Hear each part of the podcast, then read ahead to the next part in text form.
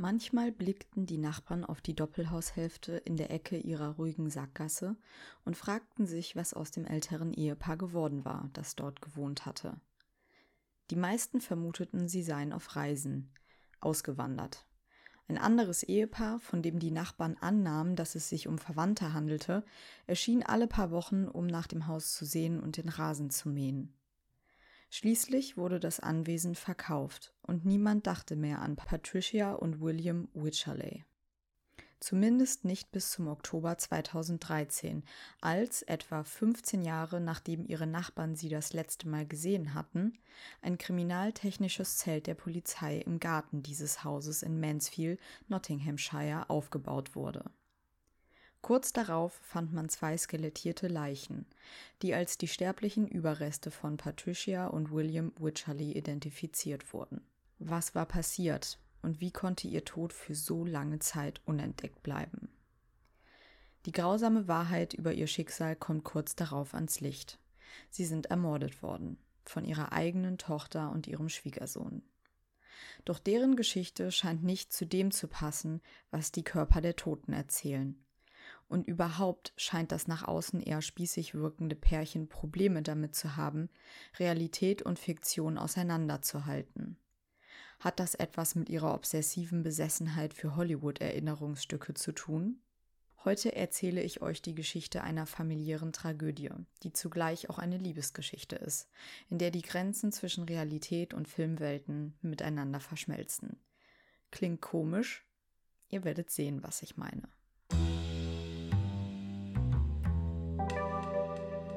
Mord ist unser Hobby.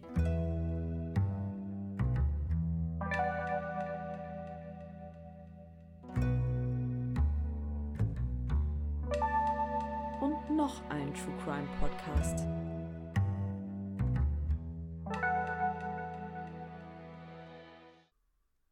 Über das Leben der Wycherleys ist nur sehr wenig bekannt. Von William gibt es nur wenige Fotos, von seiner Frau wurde laut Angaben der Polizei kein einziges Foto gefunden.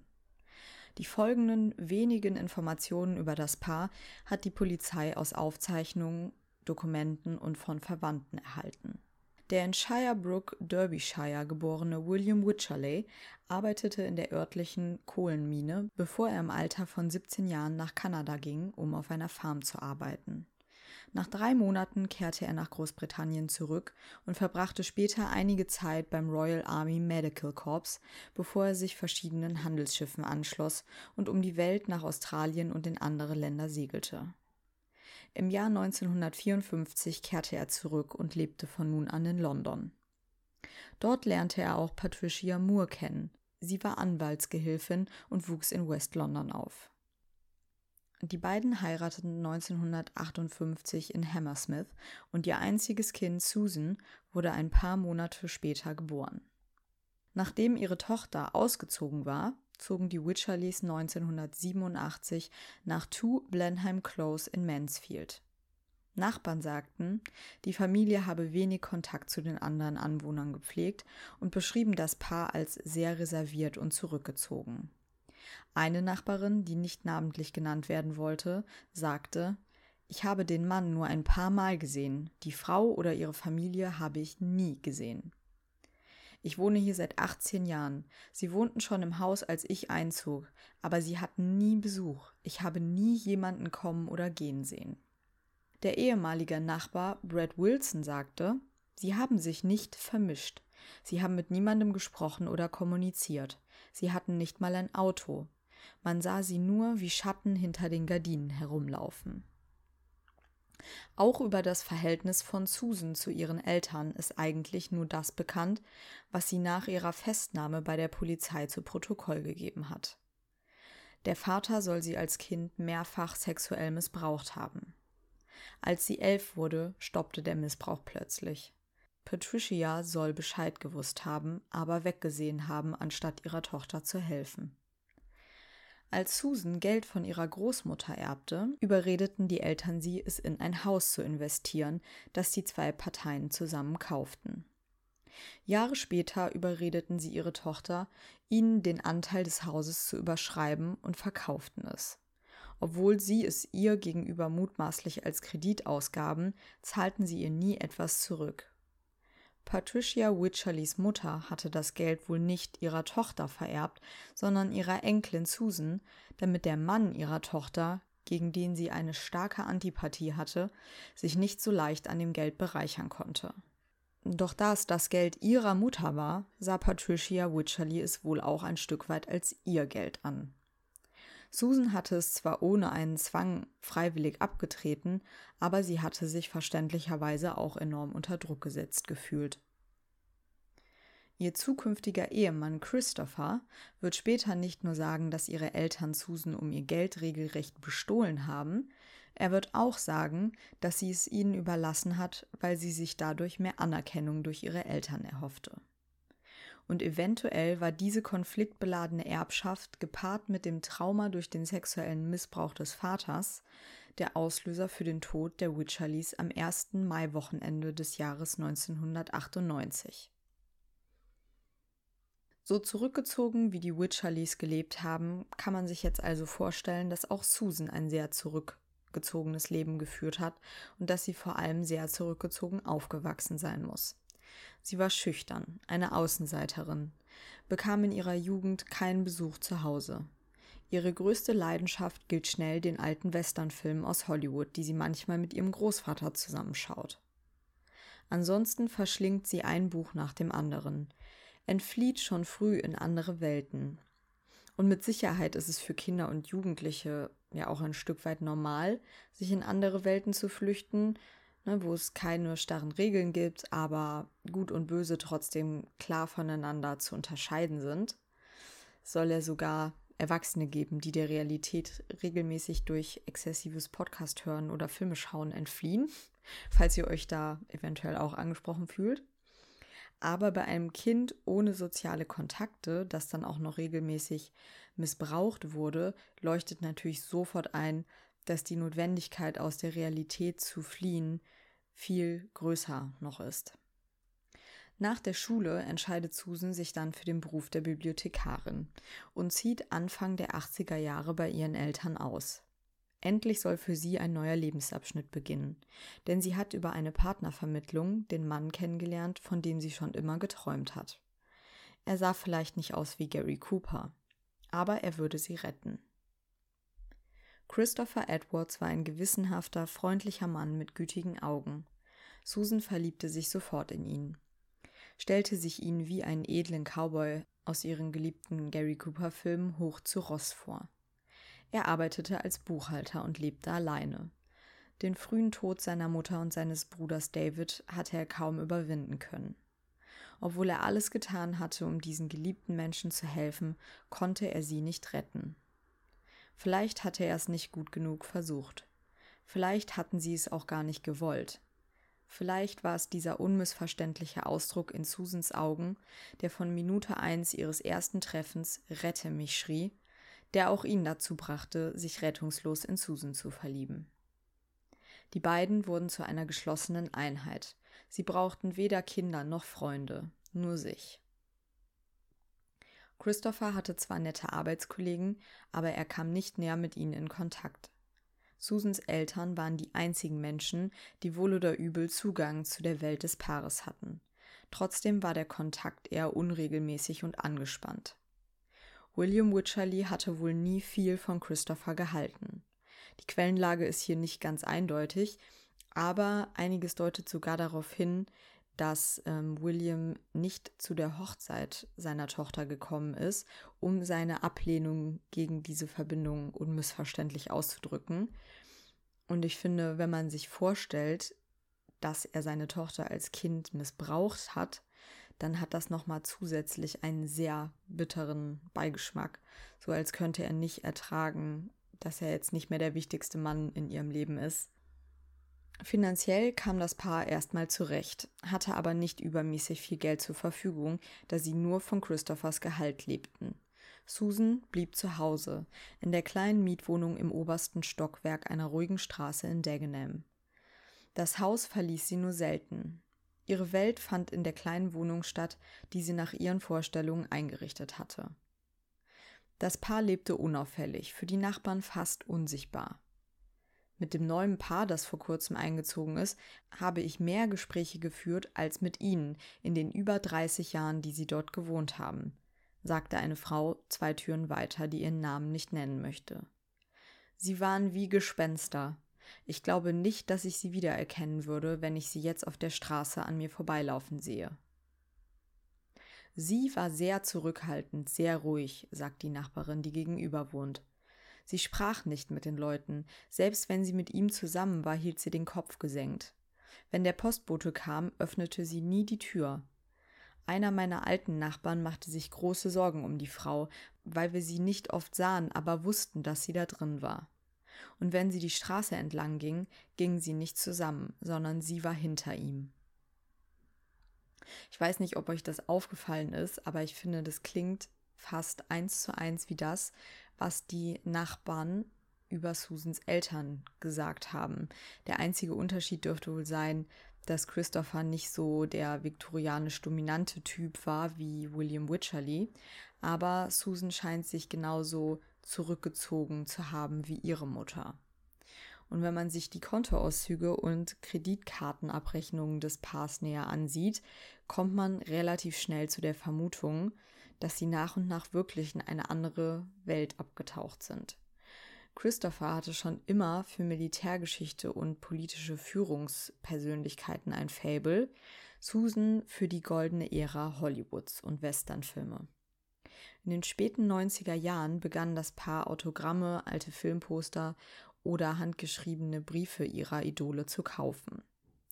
Der Beginn einer Leidenschaft, über die die beiden nach und nach die Kontrolle verloren. Obwohl sie ansonsten sparsam lebten, also selten essen gingen, wenig Geld für Kleidung ausgaben, gaben sie mehr aus, als sie hatten und häuften schon bald Schulden an.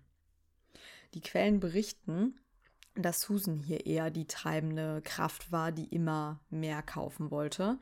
Und wahrscheinlich hat Christopher auch öfter mal ein Auge bei den Ausgaben zugedrückt. Ne? Ich meine, es war ja immerhin auch sein Gehalt, das ähm, Susan da ausgegeben hat, weil er sah, wie glücklich diese Gegenstände seine Frau machten. Und auch wenn ich mich hier jetzt ähm, ja etwas in den Bereich der Küchentischpsychologie bewege, mir kommt es wirklich so vor, dass Susan Edwards mit diesen Gegenständen etwas von dem Glück zurückkaufen wollte, dass man ihr zu Unrecht genommen hat, also dass ihre Eltern ihr geraubt haben, so wie sie das sieht. Je näher sie sich den romantischen Filmen fühlte, desto weiter weg erschien ihre traumatische Kindheit und ihre unglückliche Jugend. Zu dieser These passt auch der Umstand, dass Susan 14 Jahre lang einen Briefwechsel mit dem französischen Schauspieler Gérard Depardieu vorgetäuscht hat nicht vor irgendwem, sondern sie hat das ihrem eigenen Mann vorgetäuscht. Das ist echt so eine makabre Geschichte, die finde ich sehr viel über Susan und ihren Gemütszustand aussagt. Ähm, nach dem Tod seines Bruders wollte Susan nämlich ihren Mann irgendwie aufmuntern und schrieb ein Autogrammgesuch an Depardieu, weil sie halt wusste, dass Christopher großer Fan ist und dieses Gesuch blieb aber leider unbeantwortet. Um Christopher trotzdem eine Freude zu machen, schrieb sie dann selber einen Brief, in dem sie sich als Depardieu ausgab und ein gefälschtes Autogramm mitschickte. Und diese Scharade hat sie dann immer weiter aufrechterhalten und sich zu diesem Zweck sogar eine Frankiermaschine besorgt, um die Umschläge so aussehen zu lassen, ne, als hätten sie einen französischen Poststempel. Ich finde das wirklich unfassbar. Christopher Edwards hat das auch nie hinterfragt. Ja, der genaue Inhalt der Briefe ist mir leider nicht bekannt. Ich finde aber, dass sich hier schon zeigt, dass sie ein gewisses Potenzial hat, Menschen zu manipulieren, weil 14 Jahre lang aus dem Namen jemand anderes Briefe zu schreiben, das geht ja dann übers Aufmuntern hinaus. Also natürlich hat sie bestimmt auch das Gefühl gehabt, okay, aus der Nummer komme ich nicht mehr raus, aber ich glaube schon, dass sie ihren Mann durch diese Briefe wahrscheinlich auch ein bisschen manipuliert haben wird, in welcher Form auch immer. Aber kommen wir jetzt mal zu der eigentlichen Tat. Und das ist in diesem Fall wirklich ähm, schwierig, denn was genau am 1. Mai-Wochenende im Jahr 98 im Haus der Witcherleys passiert ist, wird nie völlig aufgeklärt werden. Ich komme aber natürlich nochmal zu den verschiedenen Versionen des Tathergangs, wenn es später um den Prozess geht. Es ist erstmal nicht klar, ob die Tat geplant wurde oder eine spontane Gewalteskalation war. Fest steht nur, dass das Leben von Patricia und William Wycherley an diesem Wochenende endet. Sie werden 63 und 85 Jahre alt. Fest steht, dass ihre Tochter und ihr Schwiegersohn sie in ihrem eigenen Garten vergraben werden. Und dass die nächsten 15 Jahre niemand nach ihnen suchen wird. Wir haben ja zu Beginn schon gehört, dass die ähm, Witcherleys zu Lebzeiten ja kein wirkliches Sozialleben hatten, sondern Einzelgänger waren. Und so vereinfacht das nun klingen mag, ist es wahrscheinlich auch der Hauptgrund, warum niemand kam, um nach ihnen zu suchen und warum niemand bemerkte, dass sie tot sind. Susan und Christopher taten zudem alles, um das Geschehene zu vertuschen. Also sie besuchten das Haus regelmäßig, mähten den Rasen, putzten die Fenster und reinigten die Dachinnen, ne, dass da irgendwie sich auch keiner beschweren konnte, dass das Haus verwahrlost oder sonst irgendwas. Sie schrieben auch zum Beispiel Briefe an die Hausarztpraxis der Eltern und entschuldigten sie von Impfungen, wenn Erinnerungen mit der Post kamen. Und sie bereicherten sich auf jeden Fall auch an dem Geld der Witcherleys. Am Dienstag, also dem ersten Werktag nach dem Feiertag, von diesem Mai-Feiertag-Wochenende, eröffnete Susan ein gemeinsames Konto mit ihrer Mutter, also natürlich mit gefälschter Unterschrift, auf das sie die Ersparnisse, Renten, Erwerbsunfähigkeitsrenten und das Winterheizungsgeld ihrer Eltern einzahlte. Und sie ging keineswegs sparsam damit um, sondern hob direkt große Summen ab, die sie für weitere Sammlerstücke aus Hollywood ausgab. Hier ist also die Frage, hatte sie das Gefühl, das war jetzt ohnehin das Geld, das eigentlich ihr zustand, ne, dass ihre Eltern ihr abgeschwatzt haben, oder gab sie es einfach aus, weil sie es, ja, weil es jetzt halt da war. Natürlich finde ich aber auch, macht es einen komischen Eindruck, beziehungsweise spricht es schon für ein finanzielles Motiv, wenn man nur wenige Tage nach dem Tod seiner Eltern äh, fleißig deren Geld ausgibt für ne, Sachen, die jetzt nicht lebensnotwendig sind. Aber die nächsten Jahre fällt niemandem etwas auf und keiner fragt nach.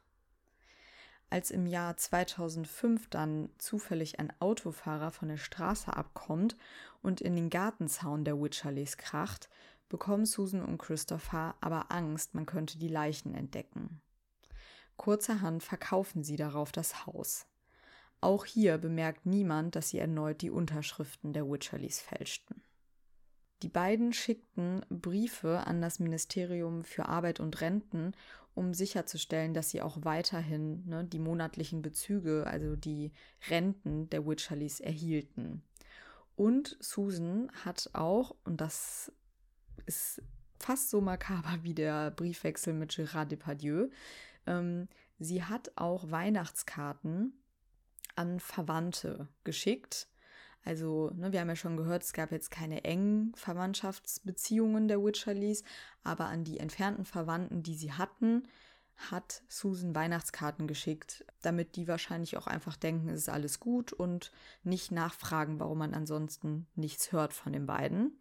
Und in diesen Karten hat, hat sie von ausgedehnten Ferien der Eltern berichtet.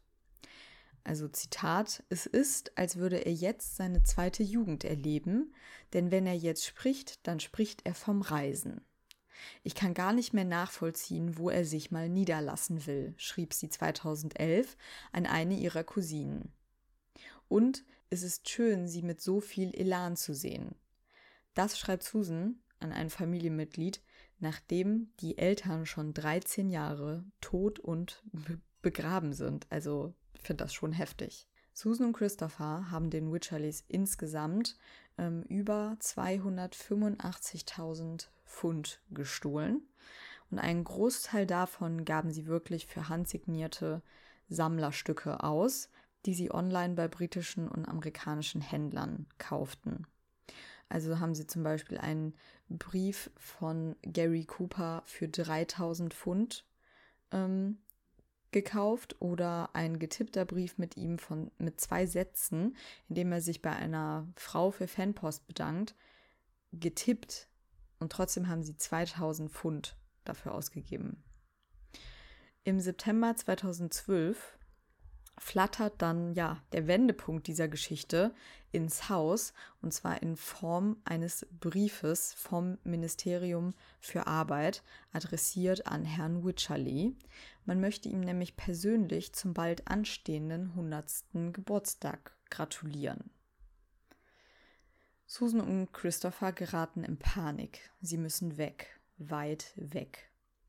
Und Christopher ist vielleicht schon klar gewesen, dass sie nicht auf Dauer weglaufen können, weil, ne, ich meine, irgendwann, egal wie weit du diese Termine aufschiebst, irgendwann wird es ja jemand verstehen, dass sie tot sind. Aber Susan zuliebe will es versuchen nochmal und ein Fluchtort ist schnell gefunden. Susan möchte nach Frankreich, dorthin, wo die romantischsten Filme spielen und wo man das Schöne im Leben sieht, und wo man das Schöne im Leben sieht, egal wie schwer es gerade ist. Und an diesem Punkt sieht man, finde ich, wie extrem verklärt die beiden durchs Leben gegangen sind. Susan hat es sich schrecklich romantisch vorgestellt, in Frankreich zu leben, aber natürlich hätte beiden auch klar sein müssen, dass es sehr schwer wird, einen Job zu finden, ohne die Landessprache sicher zu beherrschen. Also Französisch Ne, selbst wenn man Schulfranzösisch spricht, ähm, kommt man da ja zurecht im Sinne von sich nach dem Weg durchfragen oder beim Bäcker was bestellen. Aber einen richtig bezahlten Job zu finden mit so einfachen Schulkenntnissen, das ist, glaube ich, nicht ohne. Vor allem, weil es ja auch ein Job sein musste, der die Kosten von beiden äh, decken konnte, dass Susan selbst zu Hause blieb weiterhin.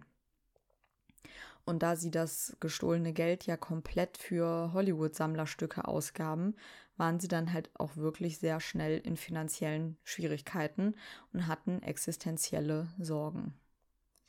Daher nahm Christopher Kontakt zu seiner Stiefmutter auf, die ihn schon öfter was geliehen hatte, um sie erneut um Geld zu bitten. Im Verlauf des Gesprächs sind ihm dann so ein bisschen die Begründungen ausgegangen, warum sie in Frankreich sind und warum sie nicht zurück können, warum er keinen Job findet und warum sie schon wieder Geld brauchen. Schließlich erzählt Christopher die Geschichte, die das Paar wenig später dann auch vor Gericht erzählen wird. Frau Wycherley habe ihren Mann erschossen, Susan habe nach heftiger Provokation ihre Mutter erschossen und Christopher und Susan hätten die Leichen eine Woche später begraben. Aus Angst, dass ihnen niemand glauben würde, dass es halt, ja, ein Unfall war. Vermutlich hatte Christopher damit rechnen können, dass seine Stiefmutter die Polizei anrufen würde, auch wenn sie ihm versprach, dass sie das nicht tun würde. Aber vielleicht war die ständige Angst, erwischt zu werden, dann doch einfach zu groß. Immerhin ähm, schleppt das Paar das jetzt ja seit 15 Jahren mit sich rum. Und ich stelle mir schon vor, dass das sehr schwer wiegt und das Leben eigentlich nie mehr so richtig unbeschwert sein kann, wenn man auch nur einen Hauch von Schuld empfindet. Also vielleicht wollte Christopher insgeheim sogar ein bisschen, dass dieses Kapitel nun endet. Immerhin war er in Frankreich ja auch extrem unter Druck dass Susan nicht arbeiten ging und er keinen Job fand. Als dann später das Vermögen des Paares untersucht wurde, hatte Christopher übrigens 17 Pfund auf seinem Bankkonto. Susan verfügte über etwas mehr, nämlich 11.000 Pfund rund, aber fast alles davon war in Hollywood-Memorabilien angelegt. Ich bin ja selber ein riesen Filmfan und sammle auch verschiedene Editionen von Filmen oder teilweise auch Actionfiguren und sowas. Aber Also ich habe da erstmal totales Verständnis für, dass man sowas sammelt und dafür auch viel Geld ausgibt. Das ist halt ein Stück Weltflucht, ne, das einem von seinem eigenen, im besten Fall langweiligen Leben oder im schlimmsten Fall unglücklichem Leben ablenken kann. Aber bei Susan und Christopher war das ja ganz klar nicht mehr in einem gesunden Maß. Man muss sich mal vorstellen, dass sie anscheinend auch nie auf die Idee gekommen sind, ähm, etwas von diesen Sammlerstücken zu verkaufen, als sie dann in finanzieller Not waren. Das war im Endeffekt wahrscheinlich aber auch ganz gut so, denn sonst hätten sie wahrscheinlich ihr blaues Wunder erlebt. Denn nachdem die Polizei ihren gesamten Besitz hat schätzen lassen, kam dann auch raus, dass die meisten Stücke viel weniger wert waren, als Susan und Christopher angenommen hatten. Also dass sie teilweise auch einfach viel zu viel dafür bezahlt hatten und über den Tisch gezogen wurden. Aber nochmal einen Schritt zurück. Nach besagtem Telefonat von Christopher und seiner Stiefmutter rief diese nun die Polizei an und schilderte ihren Verdacht, dass man die Leichen der Wycherleys vergraben in deren alten Garten finden würde. Für die Polizei war das natürlich erstmal eine merkwürdige Information.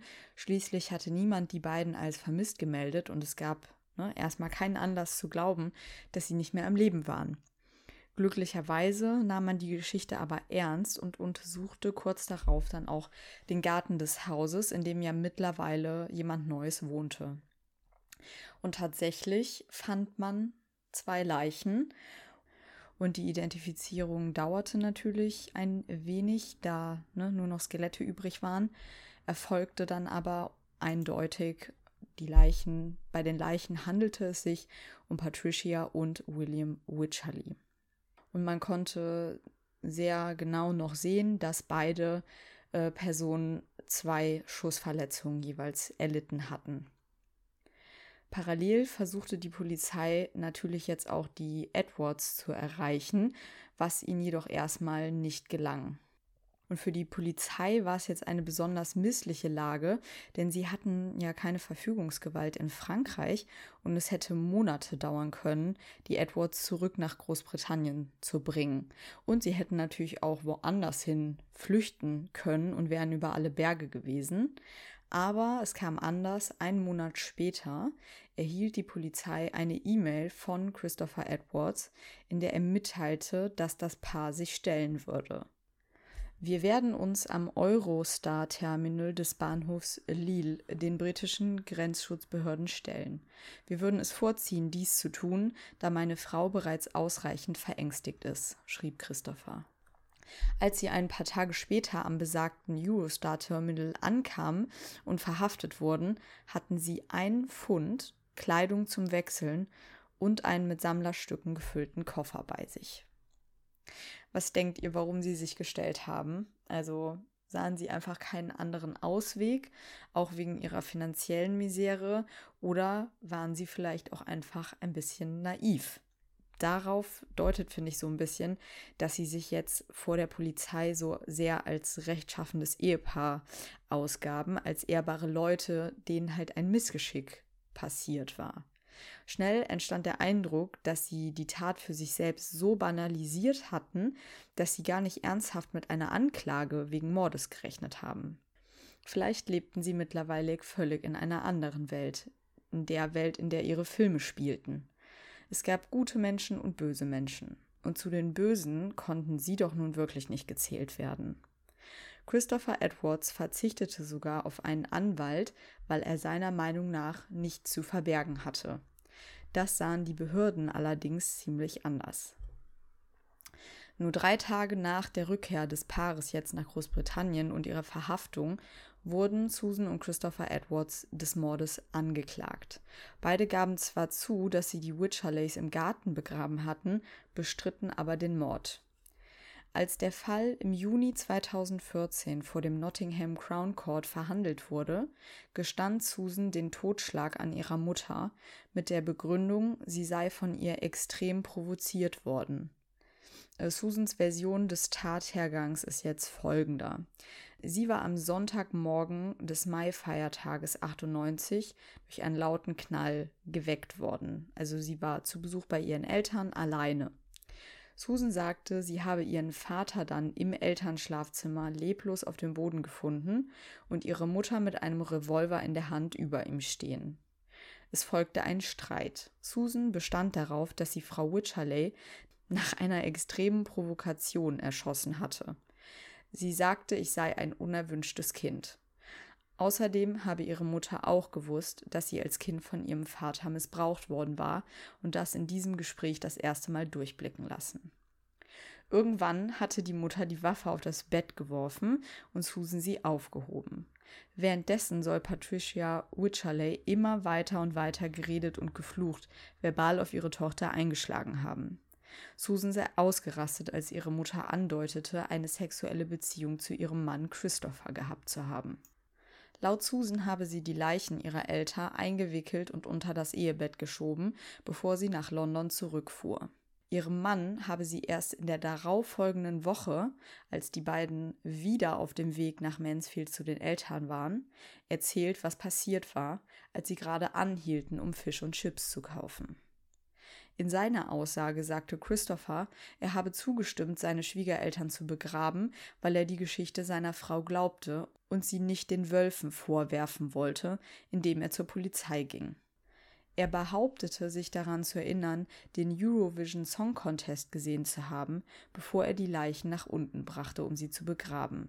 Was, wenn es stimmt, bedeuten würde, dass die Beerdigung eine Woche nach den Morden stattgefunden hat. Die Staatsanwaltschaft beharrte jedoch darauf, dass Susan und Christopher an jedem verhängnisvollen Wochenende im Mai beide anwesend waren und dass Christopher als ehemaliges Mitglied eines Schützenvereins höchstwahrscheinlich selbst die Schüsse aus dem 38er Revolver aus dem Zweiten Weltkrieg abgegeben hätte. Höhe und Präzision der Schüsse sprachen ganz klar dafür, dass beide Opfer von derselben Person erschossen wurden. Und es war halt auch so, dass Christopher nachweislich ähm, früher zumindest mal auch so einen 38er Revolver besessen hatte. Ähm, das heißt auch gewusst hätte, wie man damit umgeht, da das wohl eine Pistole ist, die man nicht ganz leicht abfeuern kann, sondern wo man schon sehr gezielt und mit Kraftausübung drücken muss. Also, dass Susan ähm, jetzt so im Affekt einfach die Waffe hätte abfeuern können, ist gar nicht mal so wahrscheinlich. Und ähm, hinzu kam halt auch, dass Christopher und alle bezeugen konnten, dass Susan eine enorme Angst vor Waffen hatte. Und ähm, deswegen hatte Christopher zum Beispiel auch seine Waffen damals verkauft und war nicht mehr Mitglied in diesem äh, Waffenverein. Aber er hatte definitiv die Erfahrung mit Waffen vorher gehabt. Eine Jury aus acht Frauen und vier Männern brauchte sechs Stunden, um Susan und Christopher Edwards einstimmig des Mordes zu überführen. Sie wurden jeweils zu lebenslanger Haft mit einer Mindeststrafe von 25 Jahren verurteilt. Susan ging 2015 in Berufung gegen ihr Urteil. Sie und ihr Anwalt waren der Meinung, dass der sexuelle Missbrauch des Vaters bei ihrem Urteil nicht strafmildernd berücksichtigt wurde. Drei Richter des Berufungsgerichts lehnten ihren Antrag auf Zulassung der Berufung ab. Die Untersuchungsrichterin Frau Justice Thirlwall akzeptierte nach reiflicher Überlegung und Abwägung, dass Frau Edwards als Kind von ihrem Vater sexuell missbraucht worden war und dies die Grundlage für ihren Hass auf ihn bildete. Dieser Hintergrund kann sehr wohl erklären, warum sie ihn gehasst haben, was sie auch taten und warum sie keine Reue für den Mord an ihm empfinden. Aber sie fügte hinzu, angesichts der Tatsache, dass sie Anfang der 1980er Jahre von zu Hause weggegangen sind, also etwa 15 Jahre vor den Morden, kann ich nicht akzeptieren, dass sein Verhalten, so falsch es auch war, ihren Entschluss erklärt, ihn 1998 zu töten. Der Anwalt von Susan argumentierte vor dem Berufungsgericht, wir sind der Meinung, dass es sich um eine schleichende Provokation über Jahre hinweg gehandelt hat und dass die Richterin, wenn sie dies abgelehnt hat, zu Unrecht getan hat. Das Paar sitzt bis heute im Gefängnis und wird dort sehr wahrscheinlich bis zum Ende ihres Lebens bleiben. Je länger ich über diesen Fall spreche, desto mehr Fragezeichen habe ich ehrlich gesagt. Es gibt so viele ungeklärte Fragen, so vieles bleibt im Dunkeln. Also hat das Paar die Morde wirklich zusammen verübt oder war Susan Edwards doch alleine zugegen? Auch wenn einiges dagegen spricht, kann man es nach so vielen Jahren einfach nicht mehr mit hundertprozentiger Sicherheit sagen.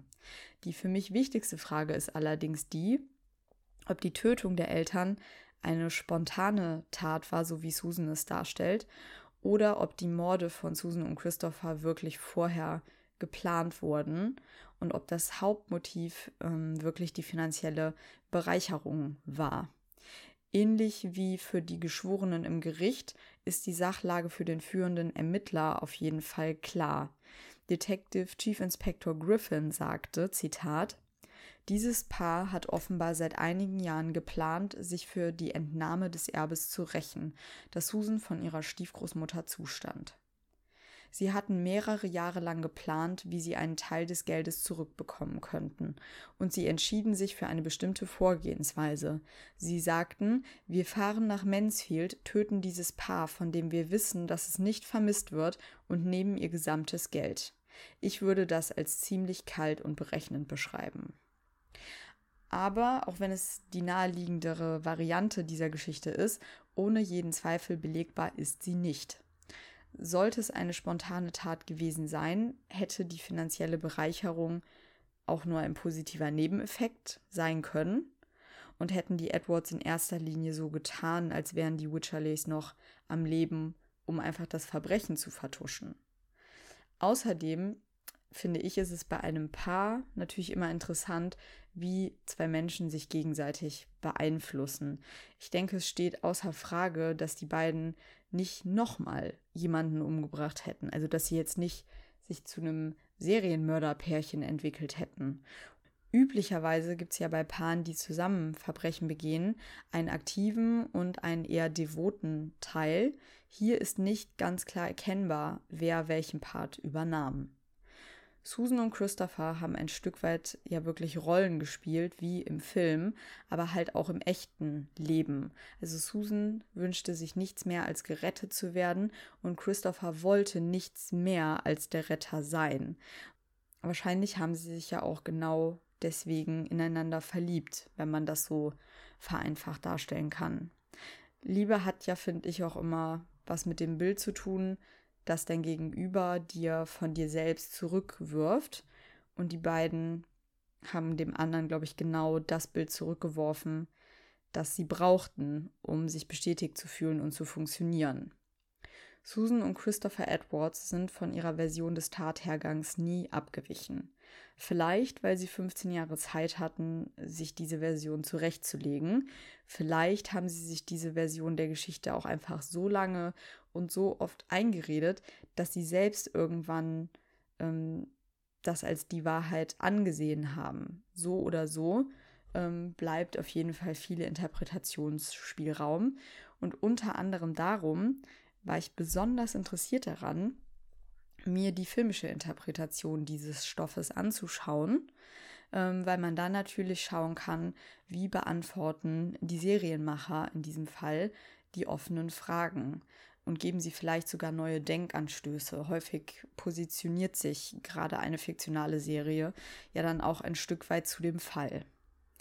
Klar ist schon mal eins, die Miniserie Landscapers, also auf Deutsch Landschaftsgärtner, ist alles nur keine typische True Crime Serie. Das fängt schon bei der Einblendung am Anfang an. Dies ist eine wahre Geschichte, bei der das Wort wahr dann verschwindet und nur noch ähm, das ist eine Geschichte stehen bleibt. Damit soll klargemacht werden, jede Auseinandersetzung mit einem wahren Verbrechen in einem Fiction-Format wird etwas verfälschen, anders gewichten, dramatisieren oder für sich interpretieren. Und das fand ich enorm gut, dass die Serie am Anfang so darauf hingewiesen hat ähm, und es nicht auf so eine, ja, ich sag mal, leicht freche Art, wie hier ähm, Inventing Anna gemacht hat, wo ja dann am Anfang steht, alles an dieser Serie ist wahr, außer dem, was erfunden wurde. Das fand ich so ein bisschen lame, ehrlich gesagt. Ähm, trotz diesem Bewusstsein, dass man immer was verfälschen wird, ist diese Serie aber sehr nah dran an den wahren Ereignissen. Aber vielleicht erstmal zu den groben Fakten. Die britische Serie umfasst vier Folgen, ist auf Sky zu sehen und das fantastische Drehbuch stammt aus der Feder von Ed Sinclair. Regie führte Will Sharp. Der Fokus der Serie liegt ganz klar auf der Beziehung von Susan und Christopher, die von Olivia Coleman und David Thewlis herausragend gespielt werden. Also Olivia Coleman kennen ja sicher einige von euch. Die hat ja auch vor ein paar Jahren ähm, den Oscar bekommen für The Favorite und ähm, hat jetzt jüngst in The Father mit Anthony Hopkins auch eine sehr gute Performance abgeliefert. Also es ist für mich wirklich eine Ausnahmeschauspielerin. Und der Drehbuchautor Ed Sinclair ist der Ehemann von Olivia Coleman und hat dieses Drehbuch vor Jahren schon für sie in der Rolle von Susan Edwards auch so geschrieben. Also er hat sie von Anfang an in dieser Rolle gesehen. Ich finde es bei True Crime Formaten immer super spannend, warum Filmemacher sich für den betreffenden Stoff interessieren. Ich verlinke euch mal in den äh, Show Notes dazu ein Interview mit dem Autor, mit dem Regisseur und auch mit den Schauspielern, wo sie halt über ihre Motivationen sprechen, diesen Stoff zu interpretieren. Das fand ich in diesem Fall sehr aufschlussreich und sehr sympathisch auch. Ed Sinclair hatte von dem Fall in der Zeitung gelesen und sich auf Anhieb gefragt, welche größere Geschichte wohl hinter diesen Morden steckt. Denn im Prinzip ist die Berichterstattung über solche Verbrechen ja relativ einfach gestrickt. Also die gröbsten Eckdaten werden benannt, Infos zum Motiv, zur Tat selbst und ähm, zum anstehenden Prozess wahrscheinlich auch noch. Dass es für eine Tat wie die Tötung der Witcherleys meist eine lange Vorgeschichte gegeben hat, leuchtet ja irgendwie ein, aber kommt in der Presseberichterstattung manchmal einfach zu kurz. So bemängelte Sinclair beispielsweise, dass der Aspekt des sexuellen Missbrauchs an Susan häufig nur als Randnotiz in den Berichten angefügt war. Aber Ed Sinclair wollte jetzt wirklich verstehen, wie Susan und Christopher diese Welt sahen und woher ihre Faszination für diese alten Hollywood-Filme rührte und wie Susan durch den sexuellen Missbrauch durch ihren Vater womöglich sich halt auch diese kleinen Fluchten gesucht hat, von denen wir vorhin gesprochen haben. Also, dass sie sich in ihrem echten Leben womöglich so unfrei und eingesperrt gefühlt hat, dass diese Flucht ihr ein Stück Freiheit verschafft hat. Also Ed Sinclair nennt als seine Intention, warum er die Serie machen wollte, er wollte quasi die Geschichte hinter den Schlagzeilen offenlegen. Er kontaktierte also Susans Anwalt Daryl Ennis Gale und bekundete Interesse an einem Gespräch mit Susan. Und er bekam super schnell eine Antwort. Und zwar komisch, dass sie mir gerade jetzt eine E-Mail schicken, denn Susan legt nächste Woche Berufung gegen das Urteil ein. Kommen Sie gerne vorbei und wir gehen danach essen. Also klingt erstmal ziemlich sympathisch. Und es hat dann wohl auch direkt einen sehr guten Kontakt zwischen den beiden Männern gegeben. Und bei Ed Sinclair verfestigte sich der Wunsch wirklich, das Drehbuch über den Stoff zu schreiben, als die Berufung von Susan Edwards dann abgelehnt wurde. Zitat. Die Ablehnung erfolgte mit der Begründung, dass Susan bereits als Kind sexuell missbraucht wurde, das Verbrechen aber geschah, als sie eine 40-jährige Frau war und man erwartete von ihr, dass sie sich davon irgendwie erholt hatte. Das hat mich wirklich wütend gemacht und mich angespornt. Über den guten Draht zu Susans Anwalt ähm, stand Ed Sinclair schon bald auch in regem Briefkontakt dann mit Susan und Christopher selbst. Besuche im Gefängnis waren wohl wegen Covid-19 nicht möglich, aber das Team hatte dann auch Einblick in die Prozessakten und konnte sich damit halt wirklich einen guten Überblick über die Fakten und die offenen Fragen im Fall verschaffen. Und man merkt dem Drehbuch, finde ich, wirklich an, dass der Autor einen sehr mitfühlenden Blick auf diese Geschichte hat. Dennoch werden Susan und Christopher nicht als ähm, Opfer dargestellt, aber eben als Menschen. Also auch wenn sie einen Doppelmord begangen haben, sind sie trotzdem auch noch Menschen.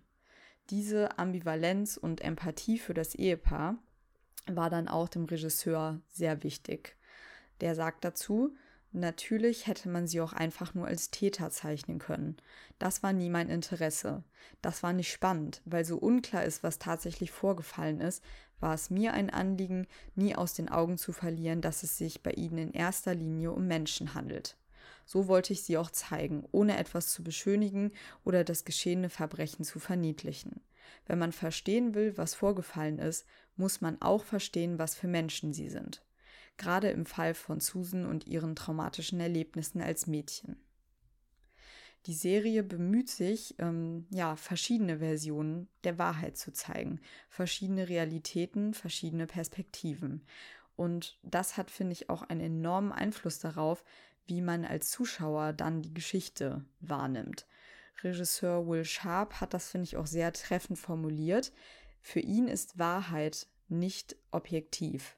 Es gibt die Wahrheit, die man anderen mitteilt. Es gibt die Wahrheit, die man sich selbst erzählt und die Wechselbeziehung zwischen Wahrheit und Fantasie. Und das passt ja auch dazu, dass ich vorhin meinte, eventuell haben Susan und Christopher sich ihre Version der Tat ja selber so lange eingeredet, dass sie sie auch einfach als wahr empfunden haben. Das war ihre Wahrheit vielleicht. Landscapers betrachtet Heldentum, Schurkerei und Romantik durch die Linse des Alltäglichen. Also Susan und Christopher waren Fantasten, weil diese Fantasie ihnen dabei geholfen hat, mit den Problemen des echten Lebens umzugehen. Und es wirkt so, als ob sie nicht erkennen konnten, dass sie selbst in einer tragischen Situation waren, weil sie dachten, dass solche Dinge nur in Filmen passieren und gar nicht gemerkt haben, dass sie gerade selber mittendrin sind. Was wirklich mega toll an der Serie ist, ist, äh, wie kreativ die Umsetzung ist. Also diese Vermischung von Realität und Fiktion, die für den äh, Fall ja auch so wichtig ist, die wird hier auch visuell total toll umgesetzt. Also man sieht zum Beispiel manchmal ähm, Szenen aus Susans Blickwinkel, die dann auch auf einmal aussehen wie ein Hollywood-Film. Oder es gibt Passagen, in denen dann wirklich alle Beteiligten der Szenerie, also Susan und Christopher auf der einen Seite und auf der anderen Seite die Polizisten zum Beispiel, ähm, alle als Cowboys auf einmal im wilden Westen ihre Rollen spielen. Oder es gibt auch Szenen, die wirklich wie eine Theateraufführung aussehen, wo zum Beispiel die verhörende Polizistin dann aus dem Raum rausgeht mit der Kamera und wir sehen draußen die Leute vom Filmteam rumlaufen mit Maske, die an der Kaffeemaschine stehen. Und dann geht sie in eine neue Szenerie und ist in dem Haus von Susans Eltern. Und dann wird dort mit der Polizistin im Raum zusammen nachgestellt, wie der Mord passiert sein könnte, mit Susans Eltern als lebendigen Schauspielern. Also es ist total verrückt, sehr abgedreht, aber wahnsinnig kreativ und mir hat das sehr gut gefallen. Und ähm, es ist eine britische Serie, das habe ich ja schon gesagt. Es ist auch ein sehr britischer Humor, der teilweise bitterböse ist. Und da die Serie an sich schon eher berührend und auch traurig ist, äh, finde ich, tut dieser Humor richtig gut, weil er einem kurz so ein bisschen ähm, Erleichterung von diesem schlimmen Thema verschafft. Ich möchte euch allen an dieser Stelle wirklich empfehlen, euch diese Miniserie anzuschauen. Für mich war das wirklich ein Format, das vielleicht nicht so spannend wie eine klassische True Crime Doku ist, aber mich tausendmal mehr als eine solche zum Nachdenken gebracht hat. Also hätte ich einfach nur über den Doppelmord an den Witcherleys in der Zeitung gelesen und dazu die Fotos von diesem unscheinbaren Paar gesehen, hätte ich der Geschichte wahrscheinlich keine weitere Beachtung geschenkt, aber durch Landscapers wurde ich regelrecht in die Geschichte involviert als Zuschauer. Und ich habe mich sowohl in die Opfer als auch in die Täter hineinversetzt. Habe mich gefragt, ob ich zu so einer Tat fähig wäre, habe mich gefragt, ob irgendetwas davon passiert wäre, wenn Susan nicht missbraucht worden wäre oder wenn sie Christopher nicht getroffen hätte. Und ich finde, wir sollten insgesamt viel mehr über diese Kriminalfälle nachdenken, die wir uns Woche für Woche anhören oder anderweitig zu Gemüte führen und sie halt nicht nur als pure Unterhaltung konsumieren. Ja, um zu einem Fazit zu kommen. Susan und Christopher Edwards sind verurteilte Mörder und es gibt keinen Grund anzunehmen, dass sie völlig zu Unrecht verurteilt wurden. Dennoch zeigt dieser Fall uns, wie sehr sich das öffentliche Bild einer Person um diese Verurteilung herum kristallisiert. Ähm, eine Person wird durch ihr Verbrechen definiert. Auf diese Weise werden Susan und Christopher Edwards zu kaltherzigen Mördern. Aber das Leben ist nicht nur schwarz-weiß. Und ohne Geschehnisse zu verharmlosen, sollten wir uns alle ab und zu daran erinnern. Und das, finde ich, macht ein Format wie Landscapers dann echt perfekt. Ihr Lieben, das war der Fall. Mich hat er echt beschäftigt und das vor allem, nachdem ich die Serie geschaut habe. Also ich habe mich eigentlich auch erst ähm, dazu entschieden, den Fall zu machen, nachdem ich die erste Folge der Serie gesehen hatte. Ich finde, sie stimmt halt sehr nachdenklich und bringt einen unangenehm nah an diese Geschichte ran. Und ich würde mir echt wünschen, dass mehr Formate so kreativ und dann und trotzdem noch so nah am Fall sind. Und jetzt wünsche ich euch eine schöne Zeit in der realen Welt. Ich hoffe, ihr alle könnt etwas den Frühling genießen und das gute Wetter. Das habe ich auch vor und deswegen müsst ihr leider im Mai größtenteils auf Mord ist unser Hobby verzichten. Ich werde aber natürlich nicht nur auf der faulen Haut liegen, sondern auch neue Fälle recherchieren und ausarbeiten. Neue Folgen kommen dann im Juni, aber ich melde mich natürlich auch zwischendurch mal. Vielleicht habe ich ja auch die ein oder andere Empfehlung dann für diese Auszeit für euch. Genau, also ich sage bis bald, ihr Lieben. Danke für eure Aufmerksamkeit und tschüss.